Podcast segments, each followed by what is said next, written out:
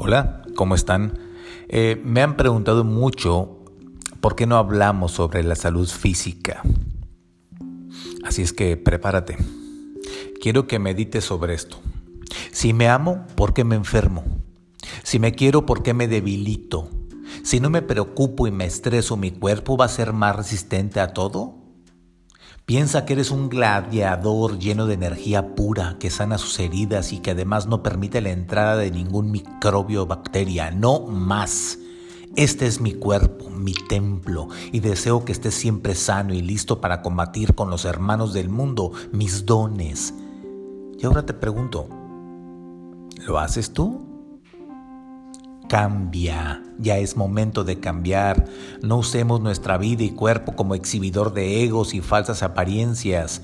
Usemos nuestro cuerpo como vehículo que proyecta nuestra alma en amor hacia todos los que te rodean como si fuéramos una antena de celular que no para de irradiar, pero bendiciones sin límites, bendiciones y acciones que se traducen en amor y alimento que te hará inmune a toda enfermedad física o espiritual, como un bloqueador de todas energías negativas y un trampolín de tu ser a niveles más allá de los planos cotidianos de tu vida.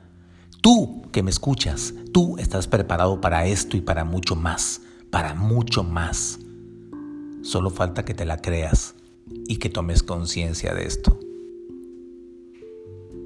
Soy Héctor Martínez. Esto es parte de Código 99. Comparte este audio, reflexiona sobre él y hagamos equipo. Gracias.